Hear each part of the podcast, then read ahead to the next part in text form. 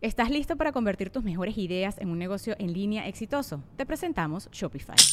Tal vez no lo sabías, pero nuestro podcast More Than Mamis es un negocio y lo empezamos por supuesto para desahogarnos y hablar sobre la maternidad, no para convertirnos en expertas de ventas y del e-commerce. Así que sí, necesitábamos ayuda para vender nuestro merch y poner en marcha nuestra tienda. ¿Y cómo suena con Shopify?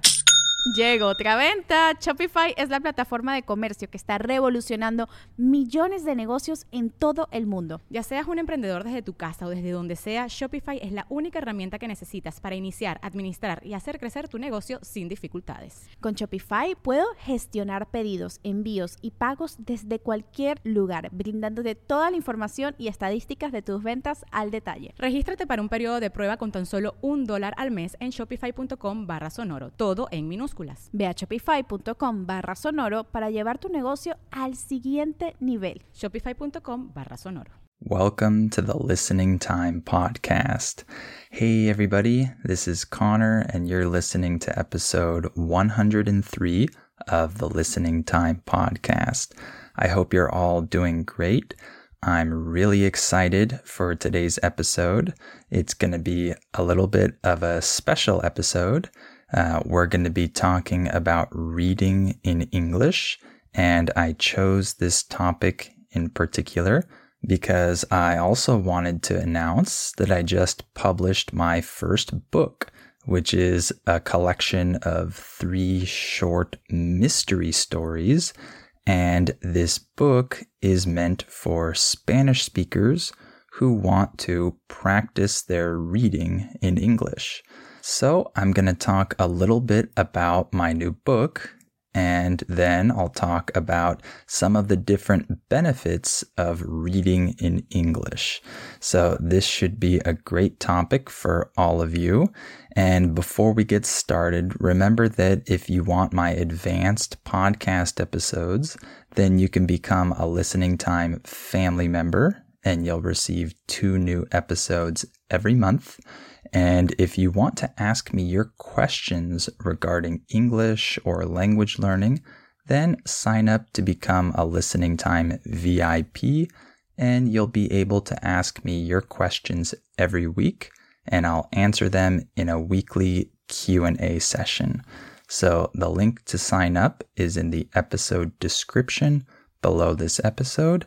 That's patreon.com slash listening time. And of course, you also have the transcript available in the episode description. So click on that if you need it. And please remember to give this podcast a five star rating and write a review if you haven't done so already, and share it with anyone else you know who's learning English. All right, let's get started. Are your ears ready? You know what time it is. It's listening time. Okay, so let's talk about my book and about reading in English. So, as I already mentioned, I wrote a book, which is a collection of three short mystery stories. And I wrote this book in English. I wrote each story in English, of course. And then I translated each of these stories to Spanish.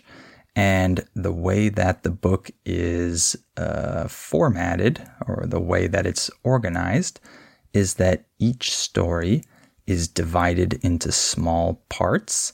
And you have the English part first, and then below that, you have the Spanish translation. So, for example, there might be one paragraph in English and then below that, you have the Spanish translation of that paragraph. And so you can easily look at the Spanish translation underneath the English paragraph if you can't understand some new word or phrase, or if the grammar doesn't make sense to you, you can easily look down at the Spanish translation and see what it means. So that should be very helpful because normally it's a little bit annoying to have to uh, use a dictionary or a translator and uh, stop reading and then open up your phone or another tab on your computer or something like that, and then look up every new word that you don't understand, that can be a little bit tiring or not very fun when you're reading in a foreign language. So, in this way, with uh, the way that I formatted this book, you don't have to do that. Uh, there might be a few instances where you still need to look up the definition of a word or a phrase or something, but for the most part, you won't need to do that.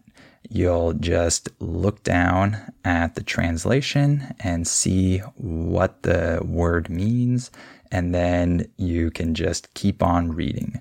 That's why I wanted to write the book in this way so that you can easily read it even if there are a lot of new words or phrases it won't be quite as difficult because you won't have to use uh, a translator or a dictionary as much.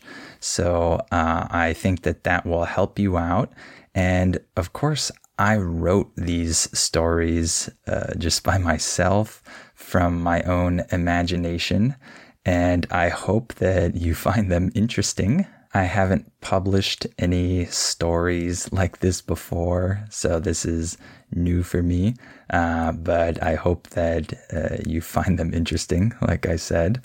Uh, and I hope that if you're a Spanish speaker and you've never read any fiction in English, that this could be a good tool to help you start on that journey. Uh, I know that reading in a foreign language sounds very daunting. In English, the word daunting means something sounds very intimidating. It's a little bit uh, scary because of how big or difficult that it is. I know that reading in a foreign language might sound daunting to you, but I think that this is something that we should all want to do as language learners. It's a great goal for us to have to start reading in our foreign language that we're learning.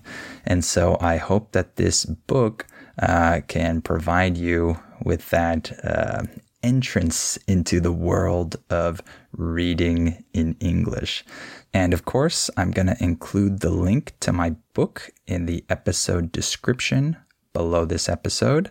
And I forgot to mention that this is an ebook, it's an electronic book, it's not a physical book. So uh, you won't get anything delivered to you physically. It's a book that you can read on a device like a Kindle or maybe on your phone if you have the Kindle app uh, so that you can read it there uh, electronically. Uh, this book is being sold on Amazon. So it's uh, being sold through Amazon Kindle. Uh, I don't know if you've ever read any books with a Kindle before, but if you haven't, then this is a good first opportunity to do so. Uh, so, if you're a Spanish speaker and you're interested in that, make sure to click on that link in the episode description. And if you're not a Spanish speaker, I'm sorry that I don't have this book translated into other languages yet, but maybe in the future I'll be able to translate it and have it available in other languages besides Spanish. I'll definitely let you know about that. All right, let's talk a little more about the benefits of reading in English. So, the first benefit I want to talk about is that reading in English is an input exercise. So, you might remember from some of my older episodes where I talk about language learning and input, that input in the context of learning a foreign language refers to listening or reading in that language. When uh, the English or the language that you're learning um, comes to you, right? Someone else is speaking to you, or you're reading something. Uh, the language is coming to you. This is input. And the reason that I'm saying that this is a benefit of reading in English is that input, in my opinion, is the way that we actually acquire languages. Okay. In my opinion, based on the research that I've done, based on other people's research and studies, and based on my experience as a learner and as a teacher, I can confidently say that input is the way that we actually acquire language.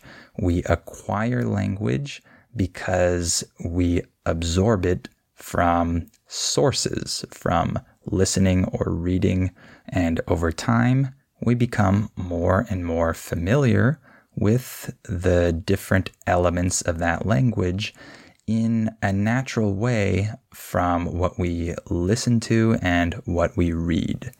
Um, this isn't to say that speaking and writing aren't important, but those uh, have a different function uh, when it comes to language learning and language acquisition. Uh, primarily, in my opinion, uh, we acquire languages for the most part from what we are listening to and reading. So, books uh, and reading in English or whatever language that you're learning um, actually help this process of acquiring the language. It helps your brain absorb the language and become more familiar with it. Um, it helps you absorb new vocabulary, grammar, structures, all that kind of stuff. And in particular, I'm talking about reading something that you understand. Uh, so uh, when you read something that you don't understand at all, it's really, really hard for you, then you don't really get this benefit. But when you read something that is comprehensible, it's understandable, um, even if it's a little bit challenging for you, as long as you understand it, you're going to be acquiring the language as you read. So, this is a really big benefit when it comes to reading in a foreign language. As you all know, I'm a big proponent of spending a lot of time listening. Uh, in English, the word proponent refers to someone who supports something. So I support the idea of doing a lot of listening. I'm a proponent of this idea. Uh, I listen uh, when I do my language learning, and this is my main activity. However, I'm also a proponent of reading. So, both of these two activities are extremely useful in the language acquisition process. So, specifically, let me talk about vocabulary. So, when you read something in your foreign language that is understandable for you, but there are some new words mixed in, um, this is a perfect opportunity for your brain to start to uh, acquire this new vocabulary. So, one cool thing about reading books is that books often have a wider range of vocabulary. Uh, you've probably noticed this when you read fiction or nonfiction. Um, you might see a lot of new words that you're not familiar with. And this is because when we write something, if you've ever written a story or whatever, you are focused on describing things in a more careful way than when you're speaking. You're actually planning your sentences. You're rewriting your sentences and changing words. You're actually planning every word that you write down. And so, of course, we're going to choose um, different words to describe things in different ways. We're going to uh, choose uh, from a wider range of vocabulary to give more interesting descriptions and write more interesting and uh, precise sentences um, for our readers. So, this is one cool thing about reading. Uh, it exposes you to a lot of vocabulary.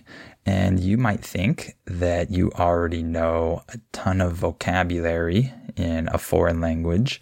But when you read a book in that language, you usually realize that there are a lot of other words that you still don't know. And you have the opportunity to learn them when you read these books. So that's really cool.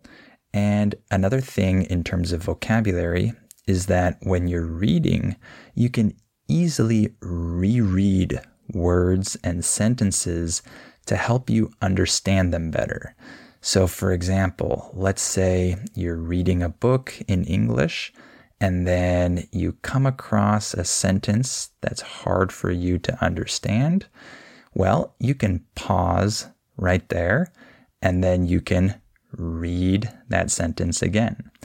By the way, the phrasal verb come across means uh, when you encounter something. So in this context, I'm saying you sometimes encounter a new uh, word or phrase or something in a sentence and you can't understand it.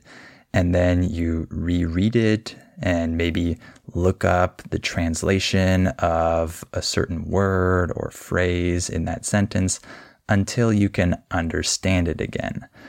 So when you're listening, you tend not to do this as much because it's harder to pause the video and then rewind it and find the sentence again and then uh, pause the video and then look it up, uh, look up the new word or whatever. Um, when you're watching a video or listening to a podcast, um, this is a little bit more time consuming to do that. However, when you're reading, you just simply stop reading uh, after that sentence and then go back and read it again. It's really easy. It's a lot faster to reread a sentence than it is to uh, pause and rewind a video or a podcast or whatever and then listen to it again. So, reading um, gives you that uh, opportunity to easily repeat new words and sentences. And for example, with my book, you actually have the translation underneath, the Spanish translation, of course. And so you uh, probably won't even need to stop and look up some new word uh, with a translator. You can just look down to the Spanish part, uh, the Spanish translation, and see what the word is in Spanish and then you'll know what it is in English and you can continue on. So uh, when you read, you have the opportunity to uh, repeat words and repeat phrases more easily. And that's a big advantage when it comes to learning new vocabulary. And another benefit of reading is that it helps your writing you might have noticed this that even in a person's native language, when they do a lot of reading, they tend to be better writers. This isn't true 100% of the time. However, this is generally true. When people read a lot, they can write better than someone who doesn't read at all, right? And that makes sense because when you see uh, a lot of sentences structured with uh, correct formatting and everything, um, you absorb this and you can uh, produce this on your own. It makes sense, right? So, writing and speaking are different skills. So, you can be a great speaker, but you might not necessarily write well, uh, and you might not necessarily uh, know how to spell words well and use correct punctuation and syntax and all of that, um, you might not be able to do that in written form, especially if you haven't done a lot of reading. However, when you read a lot, you'll be able to acquire more of this you'll see the correct spelling of words. You'll see uh, the different punctuation, the different syntax, all of that. And this is true for your own language and any foreign languages that you learn. So when you read in English, it will also help you write better in English. And as you might know, English is a difficult language when it comes to spelling. And so this can be especially important uh, when it comes to learning English because uh, I see with my own students that spelling is a very complicated thing for them. So if you can uh, start reading in English and do this consistently, uh, spelling will become uh, easier for you. So that's another added benefit. So overall, reading helps your writing when it comes to reading in English or reading in your native language. And one other great benefit of reading in English is that it opens up your world. What do I mean by that? Well, the world of the internet is generally uh, in English. Of course, not 100%, but the majority of the information available to us in this world uh, when it comes to online information um, is in English. So if you need to read information on the internet in English, uh, if you need to learn something uh, by reading articles uh, on the internet or whatever it might be, um, it will be very beneficial for you if you already uh, have experience reading in English. This will make it easier for you to learn things online, read things read comments on videos and things like that, even things that aren't quite as important, you'll be able to do these things a lot more easily if you've practiced reading in English. So it opens up your world to uh, all of this information uh, on the internet that you can read. And not only on the internet, but you can also read many different books uh, if you can read in English because so many books are written in English. A lot of books that you might be interested in uh, were originally written in English by American authors or British authors or authors from other English speaking countries and you'll be able to read these books in their original language uh, if you can read in English. So that's really cool as well. And so your world will be opened to different books, information on the internet, all kinds of things if you're able to read in English. So that's another really cool benefit.